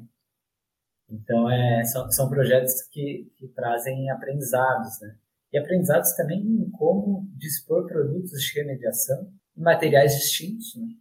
Você tem é, uma argila dura do terciário da UH3, uma areia e uma areia cascalhosa, né? E também uma argila orgânica em si. Uhum. Então, uhum. é, fora da, da fonte e da source zone, que está embaixo dela, no uhum. caso, né? Você também tinha fontes secundárias que mereciam e que requeriam tratamento, que as metas de remediação precisavam ser atingidas, né? Cada um desses materiais requeria é, uma forma de disposição de produtos de remediação. Você não consegue dispor um redutor químico, por exemplo, da mesma forma numa areia ou numa argila dura. Né? Uhum. E talvez nem toda argila dura vai contribuir para as concentrações em fase dissolvida Sim. que estavam indo para fora do imóvel. Talvez o topo dela é o que requeria o tratamento factualmente. Sim, sim. as metas de, de remediação são estabelecidas para a água subterrânea e do solo, né, de acordo. E aí, Guilherme, dentro desse projeto mesmo, teve uma, uma, uma questão também desafiadora de injeção de produtos, né? Você falou que é, a jusante, né, você tinha que injetar algum produto de formas diferentes em unidades hidroestratigráficas diferentes. Então, se a gente pensar que tem uma areia né, é, bem permeável, você injeta de um jeito. Se tem uma argila orgânica mole, uma injeção com uma pressão, você pode é, liquefazer a argila mole, depende de quanto ela for mole. E na argila mais rija, né, lá do, do, do terciário, né, do, do, do, topo da bacia, em geral ela não, você não consegue injetar. É, mas você precisava injetar. E como é que foi isso aí então? É, isso daí foi um problema e o ensaio piloto ele tinha como principal objetivo não entender se o produto que o objetivo da redução iria reduzir nessa área. É, já existiam evidências é, nesse sentido, né? A grande questão era aonde era necessária a remediação uhum. e como isso, esse produto poderia ser, ser alocado, né? A argila orgânica, é, fora da fonte, é, ou das remediações, da, ela, ela, ela não estava impactada. Uhum. A questão mesmo ali era a massa de, de eternos clorados que, que, saía do imóvel uhum. pela areia. Ah, tá. E essa massa, ela era é, sustentada pelo topo da unidade hidroestratigráfica 3, que era essa argila dura da bacia de São Paulo. Certo. E fora é, da fonte de contaminação e da associação em si, né, onde não há mais o DINEP, né, mas que você tem a contaminação no topo dessa argila, que é oriunda é, do transporte em fase dissolvida e a absorção no topo dessa argila, né, ela estava atuando como uma fonte secundária para essa pluma. Então era uma porção da, da unidade estratigráfica 3 fora da, da, fonte, que requeria tratamento, muito pouco espessa, muito pouco espessa, mas que requeria tratamento. E aí, durante o ensaio piloto, a, a gente simulou a, a, injeção desse produto de remediação, que, é, que era uma mistura de matéria orgânica com ferro zero valente. Uhum. E na areia, entre si, o comportamento já não foi uniforme. Então, assim, na, na base cascalhosa, você consegue injetar esse uhum, produto uhum. de forma dispersa, né? onde o contato com o contaminante ele não vai ter problema algum, vai ser excelente. Mas na, na areia, fofo. A gente, a gente vê isso no Senac também, mesma coisa. Engraçado, né? Ah, mesma coisa. É, é, você vê, é um contexto geológico análogo, né? Sim, sim. É, nesse caso, as simulações foram feitas nas duas eras fúnebres. Uhum. E as respostas foram análogas. Uhum. As respostas entre as unidades hidroestratigráficas eram análogas, né? E é interessante isso, né? Extrapolar para contextos geológicos análogos. Sim. Essa não é a primeira nem a última área contaminada por eternos ah, clorados, a planície aluvionar do Rio Tamanho da Teria, e, e, perto da bacia de São Paulo. Né? Uhum. São conhecimentos que, que, que, podem ser aplicados né, em outras áreas. E, e aí, é, a argila é, já era esperada né, que, que essa injeção ela só consiga ocorrer via fraturamento hidráulico, né? Uhum. Mas na areia, que era fofa, também. Às vezes a gente acha que está na areia que esse produto vai é, ocorrer de forma dispersa, né? Não. Ele ficava restrito a fraturas horizontais. Na argila, a fraturas verticalizadas, tá? Caramba. Com 1, 2 centímetros de espessura. A grande questão é que essas é, ações foram feitas fora da Source fora da área onde ocorre de NEPO. Certo. Para não promover é, a existência de caminhos preferenciais. É. Mas nessa área em si, inclusive, já existiam diversos caminhos preferenciais nessa argila. Sim, sim. Cuja tectônica recente já deixou ela completamente fraturada. Sim. Então, é por isso que ela não atuava como uma aquitarde. Né? É por isso que a contaminação ocorria é, na Sorzânia abaixo dela. Né? Uhum. Fora da fonte, não. Fora da Sim. fonte, realmente, era um transporte em fase dissolvida e, e, e, e absorção né, no topo do, da argila. Né? A resposta inesperada né, na areia, né? e talvez a percepção é, através da, desse ensaio piloto e do, muitas sondagens foram feitas para recuperar o testemunho, buscar e mapear essas fraturas em termos de espessura, em termos de direção, para entender factualmente como se dava a dispersão em cada unidade hidroestratigráfica. Nós simulamos também na, na orgânica. É. A argila orgânica, é, é, o material de remediação gerava vários veios disseminados, o que seria esse ótimo né, para uhum. a remediação de um eventual contaminante que lá estivesse, mas não tinha. Certo, não tinha. certo. certo. Serviu apenas para conhecimento de funcionário. é, na areia, a não ser a cascalhosa, uhum. o principal mecanismo para esse material nessa viscosidade, esse produto de remediação nessa viscosidade, seria é, por, por, fraturas, não tão espessas assim, e em geral horizontais. Uhum. E sendo horizontais é algo positivo. Sim, sim. Essa era uma unidade da estratigráfica que horizontalmente ela tinha uma continuidade enorme, uhum. que você conseguia ter um raio de influência muito grande, uhum. visto que as suas fraturas eram horizontais, né? permaneciam nessa mesma unidade estratigráfica, né? E você nem ia precisar assim, de tantas injeções. Né? Mas a grande questão mesmo era atingir, talvez a massa transportada fosse mais fácil, mas era atingir o que sustentava Sim. ela, que era o topo da argila. Né? Sim. E isso daí é que o tratamento é complicado, independente da viscosidade do que você está é, tá colocando nela. E aí sim, essas fraturas né, tiveram que ser adensadas, porque eram, é, é, eram verticalizadas, né? verticalizadas. Então, elas saíam rapidamente dessa unidade hidroestratigráfica. Sim. Você não queria avançar muito nela, porque a contaminação estava restrita ao topo dela. Uhum. Isso daí era uma questão fora da, da sua zone, né? Então, servia para você é, cessar a saída de, de contaminantes para fora da, da área, né, sob avaliação. E, e, os resultados, tanto da remoção da, da fonte da sorcisão, acho que talvez seja o mais importante de tudo, né? Uhum você remove a fonte. É, você Sim. tem resultados imediatos, uma vez que foi uma escavação, e depois você tem resultados posteriores nas unidades estratigráficas mais profundas, em virtude da migração é, vertical de água subterrânea descendente, né, que foi ocasionada é, pelas estacas né, e pela recarga de água pluvial, mas é, fora da fonte, né, atacar essas, essa superfície da, da argila, né, foi mais que o suficiente para você cessar também uh, a contaminação na areia. Sim. Na verdade, não Sim. foi a injeção na areia, precisamente, que, que, que, fez com que as concentrações saíssem da ordem de de 70 mil de cloreto de vinila uhum. para menos de 300, né?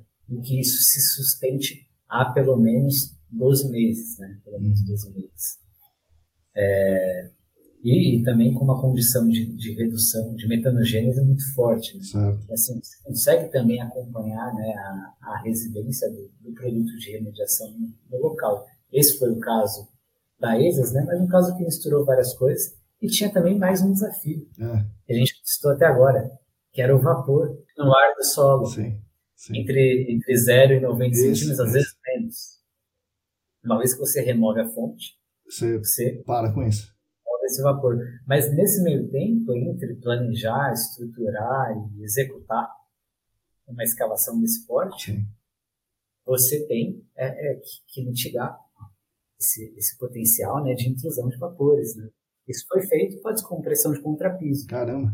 Não é fácil descomprimir o contrapiso. Não, nem um pouco. Nem um pouco. A solução foram drenos, né? É. Drenos. E aí a, a grande questão do ensaio piloto para esses drenos era estabelecer um perfil construtivo que viabilizasse a descompressão de contrapiso é, numa área relevante, ao mesmo tempo que não se recuperasse água. Sim. Grande, o grande objetivo do ensaio piloto é isso. E Sim. isso é viável. Isso foi viável. Isso foi viabilizado pelo ensaio piloto.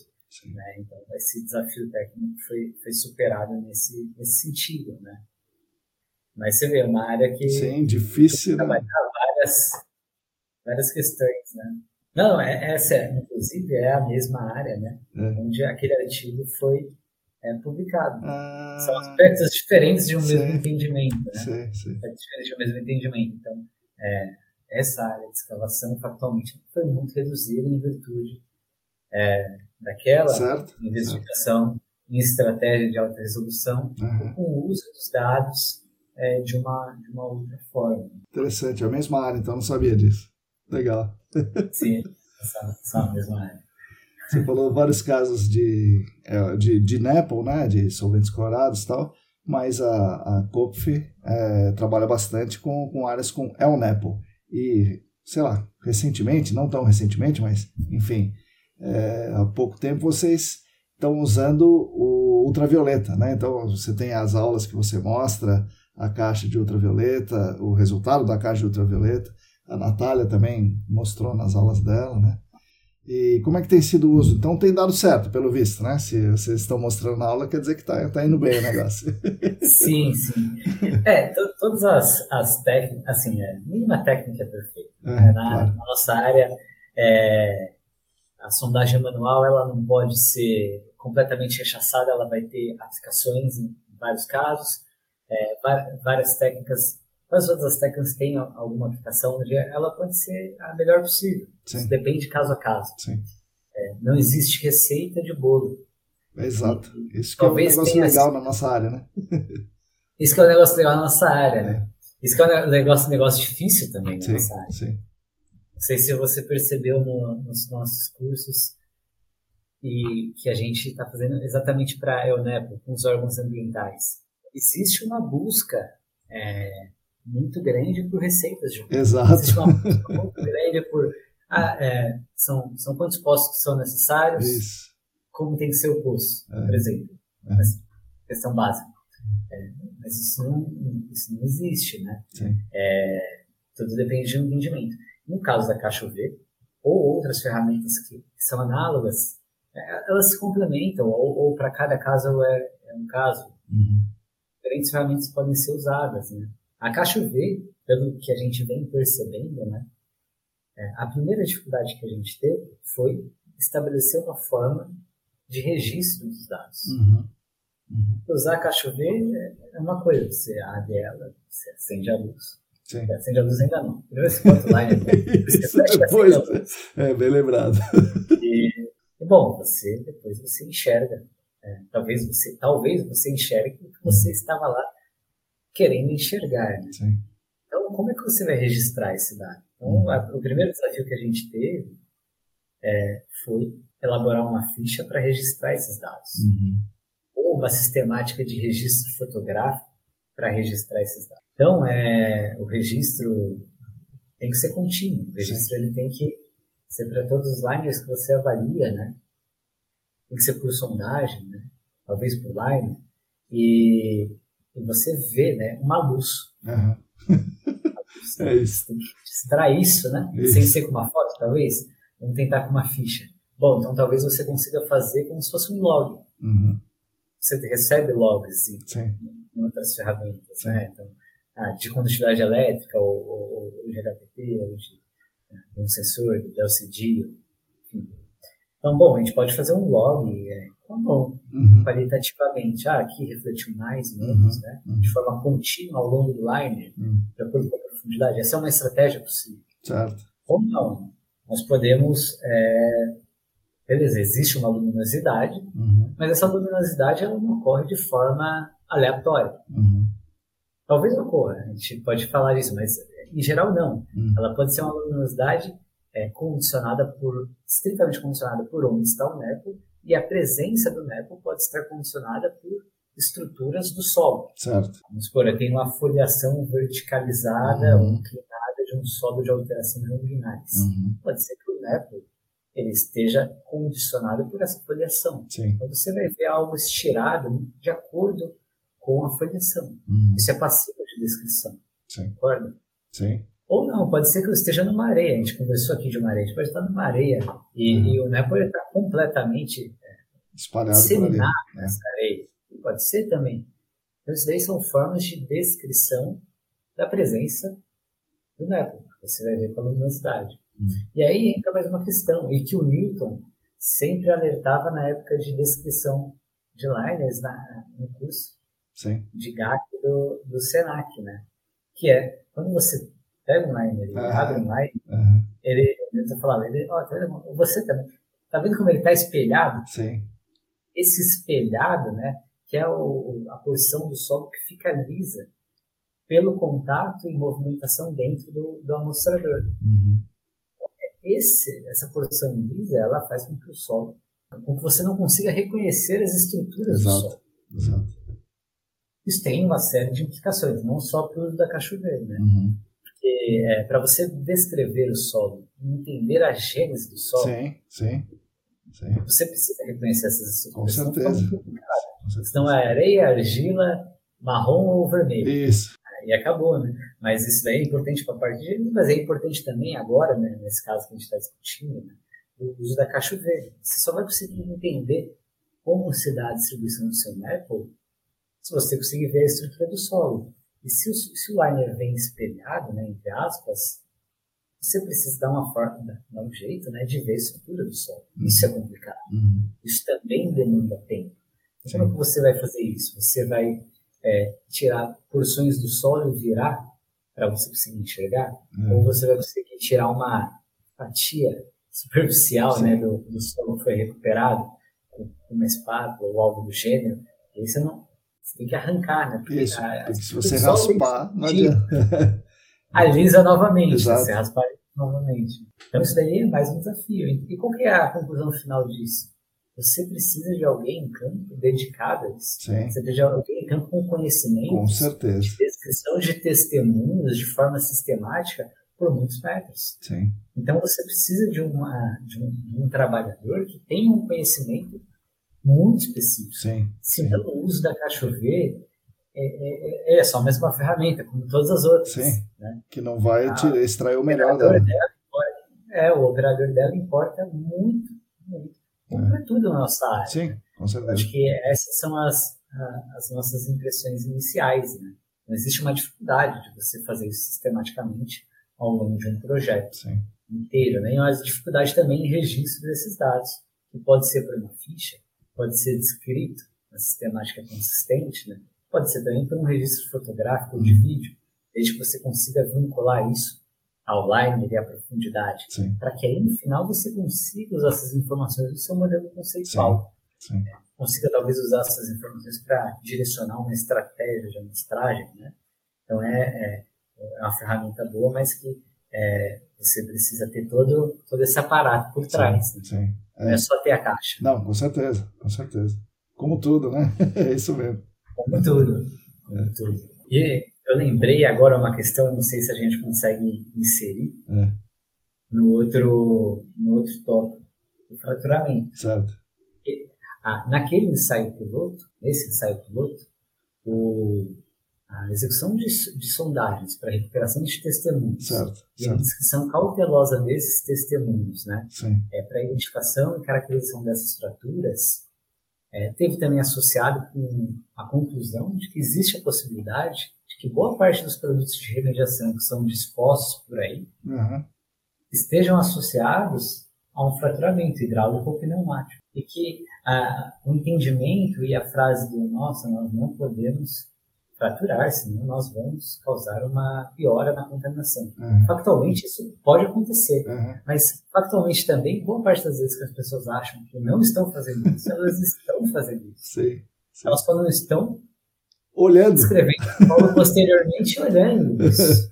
E até um artigo muito interessante sobre isso é um artigo da FRX, né, Uhum. que relaciona diferentes, diferentes produtos de remediação, é, desde ozônio ao permanganato, a outras soluções mais viscosas, é, com os diferentes litotipos, né? Então ele considera é, argilas, areias, siltes e por aí vai. E aí ele tenta entender os principais mecanismos de, de disposição dos produtos de remediação conforme o litotipo. E a conclusão desse artigo é que a maior parte da disposição de produtos é via fraturamento, Uhum. inclusive com, com a disposição de ozônio, por exemplo, que é um ar. Uhum. É, ainda que em baixa pressão, ainda que em areias, boa parte da dispersão desse produto de remediação é por caminhos preferenciais. Podem, tem até alguns estudos que, que, que que esse artigo da FRX relaciona, que apresenta fotografia Uhum. Dos caminhos preferenciais causados pela injeção de ar, né, no caso com ozônio. Até o ar, que talvez você ache que, Sim. ah, legal, ele vai se desprender muito bem, é, microbolhas, Sim, né, sim, sim. É. areia, vai que é uma beleza. Às vezes não, né? Então, assim, é, acho que a gente tem que ficar atento a isso, né? A caracterização e entendimento muito criterioso é, de para onde está indo o produto de remediação alocado na, na área, né? E de como isso varia em termos das unidades hidroestratigráficas, né? Isso varia bastante, né? Eu acho que é algo que a gente tem que estar atento. Com certeza, muito atento, muito atento. É, a gente tem feito aqui uma série sobre o futuro do GAC, né? É, eu tenho perguntado para as pessoas, a gente tem discutido várias, várias questões aqui. Como você vê o, o futuro do GAC, Guilherme? O que, que vai acontecer é, daqui a alguns anos? Os órgãos ambientais vão estar mais exigentes, vão estar menos exigentes? Nós vamos estar olhando para esses contaminantes, ou vão estar olhando para os PFAS ou outros contaminantes emergentes? E o trabalhador vai melhorar a situação para o trabalhador ou a mão invisível do mercado vai continuar na nossa garganta apertando? Olha, eu acho que uma coisa vai acabar andando junto com a outra. Né? Eu acho que a evolução do nosso mercado ela depende também do órgão ambiental, depende em grande parte do órgão ambiental. Acho que existe um, um movimento de, de, comentários nesse sentido, de, de, busca de entendimentos nesse sentido, é, de será que, que, que, o mínimo está sendo feito? Será quais serão as, a, a, repercussão do que está sendo feito? Né? Uhum. E, e, isso daí acaba é, as discussões, a conversa, né? entre pessoas que estão dispostas a discutir a área, né, acabam repercutindo na própria área. Né? São as pessoas que, em geral, é, fazem a, área, né? as pessoas fazem isso tudo. Né? Então, eu acho que, que pode haver uma evolução a partir de, de discussões do gênero. Né? Acho que as discussões técnicas sempre, quanto mais forem feitas, mais é, favorecerão o, o nosso mercado. Eu acho que essa é a principal forma de, de aprendizado. Eu aprendo muito discutindo com, com, as pessoas que estão ao meu redor aqui na Conf, muito mesmo. É, sempre é, as visões opostas, elas, numa discussão é, técnica, ela, elas levam adiante, né? Então, acho que a evolução do nosso mercado vai passar por diferentes pontos de vista, uhum. pela quebra de paradigmas, como, por exemplo, os solos brasileiros são argilosos, logo nossas plumas não andam muito. Uhum. Olha, beleza, olha, pode ser que isso sirva para uma área, mas será que isso serve para tudo? Uhum. Será que temos mesmo receitas de bolo, né? Então, acho que as discussões e, e quebra de paradigmas é o, é o, que pode nos levar adiante, né? E, e as condições de trabalho né, do, do mercado, ela, ela vai repercutir o nível técnico dos projetos, né?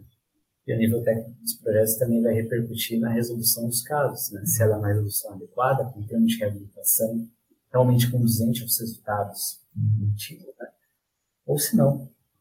E, e aí, é, isso daí pode abrir é, espaço é, para que os, os, geólogos se mantenham nas áreas contaminadas né, e não migrem é, para a engenharia, para a geologia de petróleo, como a gente viu recentemente, Sim. ou mesmo para a geotecnia, ou para a mineração. Já teve alguns geólogos é, que eu vi fazendo esse caminho, uhum. e simplesmente por essa diferença de mercado, né? Sim. Então, eu gostaria realmente que os bons profissionais fossem é, mantidos nesse, nesse mercado, não só geólogos, mas também os engenheiros ambientais e áreas adjacentes, né? Eu espero que, que uma coisa vai andar com a outra. Legal. Bom, Guilherme, agora estamos quase nos aproximando do fim. Agora você tem aí o direito de me fazer uma pergunta se você quiser. É, vou fazer uma. É, Lucas comentou comigo, o Lucas Vincigarra comentou comigo, olha, sempre tem um espaço para uma pergunta, prepara uma pergunta, pensa em uma coisa, pode ser, pode ser que, que tenha esse espaço. Eu, tá bom, vou pensar em uma pergunta. É, a pergunta é, qual é o espaço que o, o gerenciamento de áreas contaminadas ele deve ter em, em cursos de ensino superior? Existem. Eu vou te dar um exemplo. Uhum. No curso de Geologia da, da USP, foi o que eu fiz é, lá naquele curso, é, são penalizados tópicos relativos à geotecnia, à geologia ambiental de ciclos e áreas contaminadas, ou à geologia de petróleo. E são enfatizadas durante todo o curso de graduação matérias como petrologia hídrica e metamórfica, uhum. que é basicamente o estudo de rochas hídricas e metamórficas.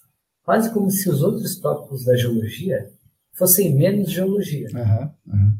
Então, como você acha que é o, o espaço né, do, do, do, GAC, né, de aspectos relativos ao GAC nos cursos de, de ensino superior? Você acha que a parte que a geologia entra no GAC é menos geologia do que geologia ígnea, por exemplo? É, não, eu não acho, né? Claro que, que eu não acho.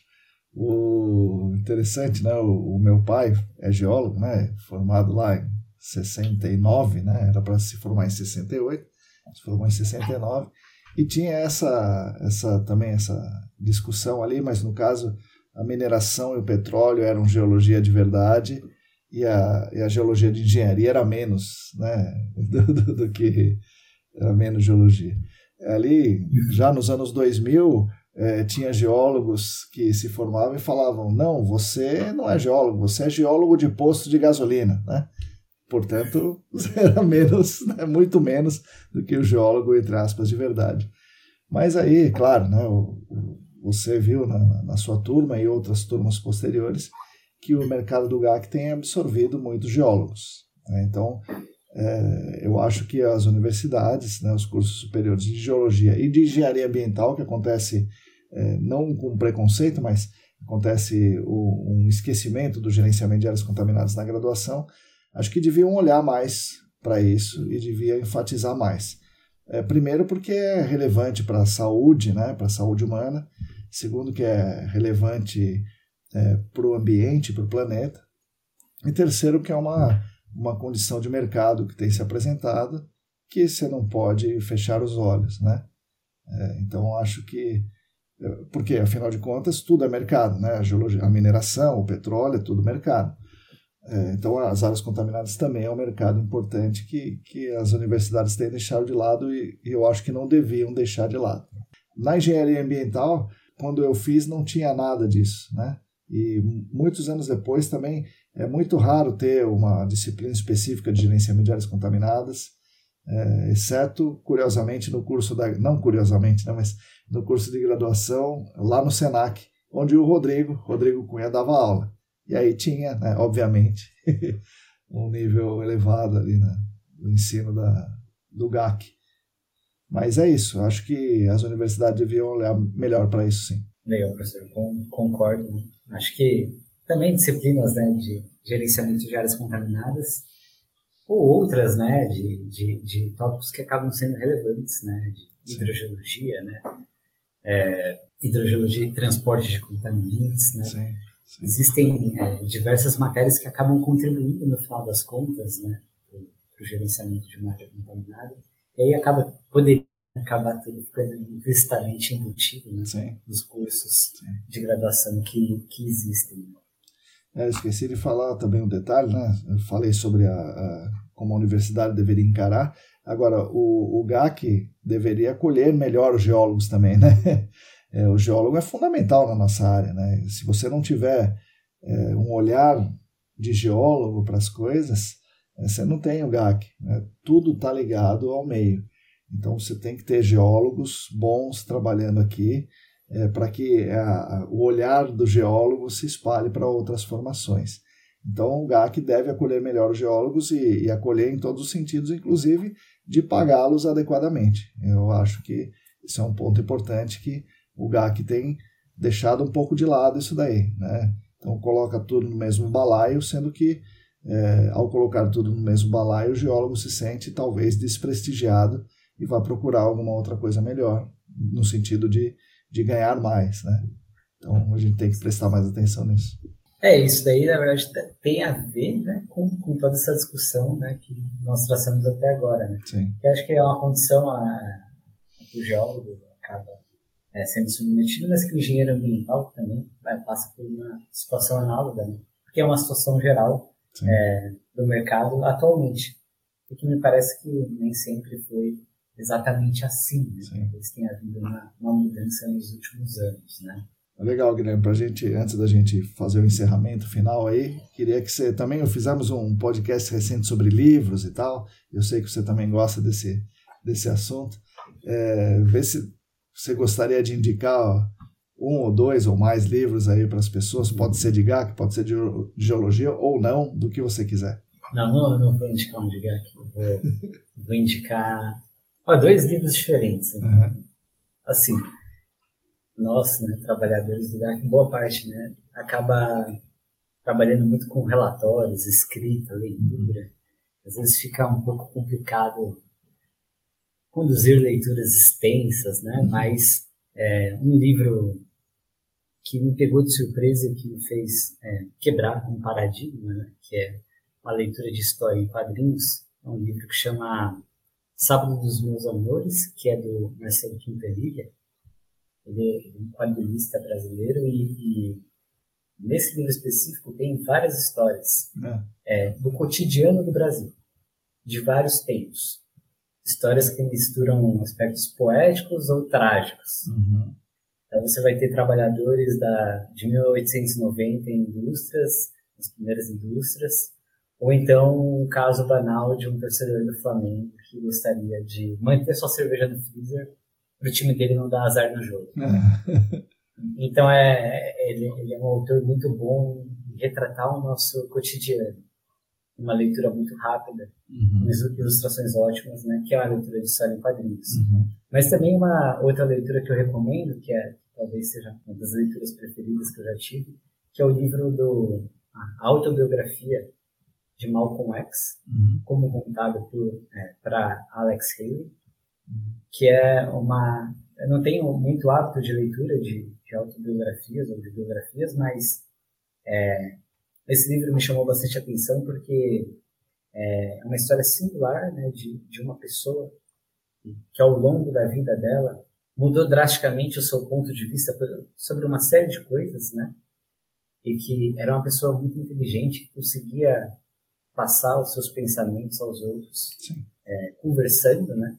E que passou por momentos de evolução muito pontuais. Quando ele foi preso, né? Passou a ler muito uhum. Né? Isso foi uma quebra de paradigma para ele. Né? Quando ele passou a conviver com pessoas fora do círculo social dele, ele mudou novamente a opinião dele. Uhum. Então, é, esse é um livro marcante que eu recomendo bastante a leitura. Tem duas versões, uma da editora Record em português. É uma versão um pouco rara, vocês vão ver no selo que os preços até ficam um pouco cara, é. caros, né? Mas também tem uma versão é, que vende na Amazon, em inglês, do mesmo livro. E a leitura também, ela, ela, ela é fácil e, pode servir ainda para treinar um pouco de inglês. Né? Legal. Mas é, é, um livro que eu, que eu recomendo bastante e, e que, que, é difícil né, chegar aos nossos ouvidos. Não é um livro muito Sim. recomendado por aí. Legal. Ô, Guilherme, agradeço pra caramba, foi muito legal. As pessoas não sabem disso quando estão ouvindo esse podcast aqui, mas a gente conversou bastante antes aqui. Né? Então foi muito legal aqui, eu gostei pra caramba desse, dessa noite aqui que a gente passou gravando. Então agradeço demais e agora eh, as palavras finais são suas, aí o podcast é seu. Fale à vontade. Obrigado. Ah, eu gostaria de, de agradecer o convite novamente, esse um espaço de debate valioso que nós temos. Não só esse, a newsletter também é algo que compõe né, a, a leitura de boa parte das pessoas da nossa área e também é um espaço onde as pessoas podem, podem falar. É, gostaria de agradecer também pelas aulas no curso de GAC que você é, me deu, no curso de hack também, né? É, acho que a evolução do, do conhecimento que, que, eu tive por conta desses cursos, dessas iniciativas, é, é enorme, né? É, aqui na, na consultoria que, que eu trabalho, foi um, uma oportunidade também de, de trabalhar com pessoas, né? Que estavam muito atualizadas em relação a 2038 e que puderam fazer essa ponte, né? Entre o que foi aprendido nesses cursos e a prática, né? Então, é, acho que é isso. E aquela amiga, né, vizinha que te orientou ali por sobre a geologia, disse que era legal tal, e o pessoal da secretaria que ficou até as nove da noite te esperando para fazer a matrícula. Né? É verdade, tem que agradecer a eles também, né? A eles também. E ao pessoal que me conseguiu um estágio também, né? Legal. E, e também a todos os amigos da, da área aqui que acabam sendo é, o pessoal que vem da geologia para depois, né? E o, o, pessoal de trabalho também, né? A equipe aqui da COF, que são as pessoas que eu convivo bastante, uhum. onde as discussões técnicas realmente são comentadas, discutidas e, e, e que levam ao, ao conhecimento, né? Então, é, obrigado, né? Eu vou deixar separado essas, essas questões que a gente discutiu na aula, né? Uhum. Tanto de, de artigo na ESAS, quanto de, de outros tópicos, né? E, e aí a gente disponibiliza ao final, né? Mas enfim, é, obrigado pelo, pelo convite, né, finalmente. É, nós podemos deixar disponíveis aqui os artigos né, que nós discutimos na, durante o, o podcast, né? E encorajo que você continue com essa iniciativa oh, de convidar pessoas da área, né? Tanto de consultoria, quanto de empresas de sondagem, quanto de laboratórios, né? Para a gente fomentar essas discussões que são as que, que realmente nos, nos levam adiante. E, bom, obrigado, professor. Obrigado, obrigado a todos. Valeu, valeu, Guilherme. Um abraço.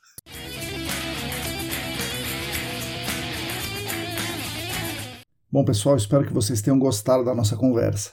Foi uma belíssima aula né, de unidades hidroestratigráficas a Malcolm X, de geologia na escola, né, na graduação, ao fraturamento na remediação, de argilas em solos brasileiros ao uso de luz ultravioleta. Mas o melhor de tudo, vocês puderam ver a paixão com que ele fala de todos esses assuntos e a dedicação, o lastro teórico que o ajuda a tomar as decisões na vida prática profissional e o fazem enxergar coisas que poucos conseguem enxergar. Enfim, gostei muito e aprendi muito, espero que vocês também. Agradeço novamente aos nossos patrocinadores, a Clean Environment Brasil como patrocinadora Master, o Laboratório Consulting e a Vapor Solutions como patrocinadores Ouro. E agradeço demais, demais, demais aos nossos queridos e queridas apoiadores financeiros no Apoia-se. Estamos aqui caminhando, lendo, escrevendo, estudando, né? Por conta do apoio de vocês. E mais uma vez repetindo, se você quiser e se você puder, contribua financeiramente conosco. O site é apoia.se barra Ambiental. Nós da ECD Training, junto com vocês que nos ouvem, continuaremos esperançando as pessoas e continuaremos lutando por um mundo melhor e mais justo para todo mundo e para as futuras gerações. Fiquem conectados conosco. A todos e todas vocês, muito obrigado e até a semana que vem.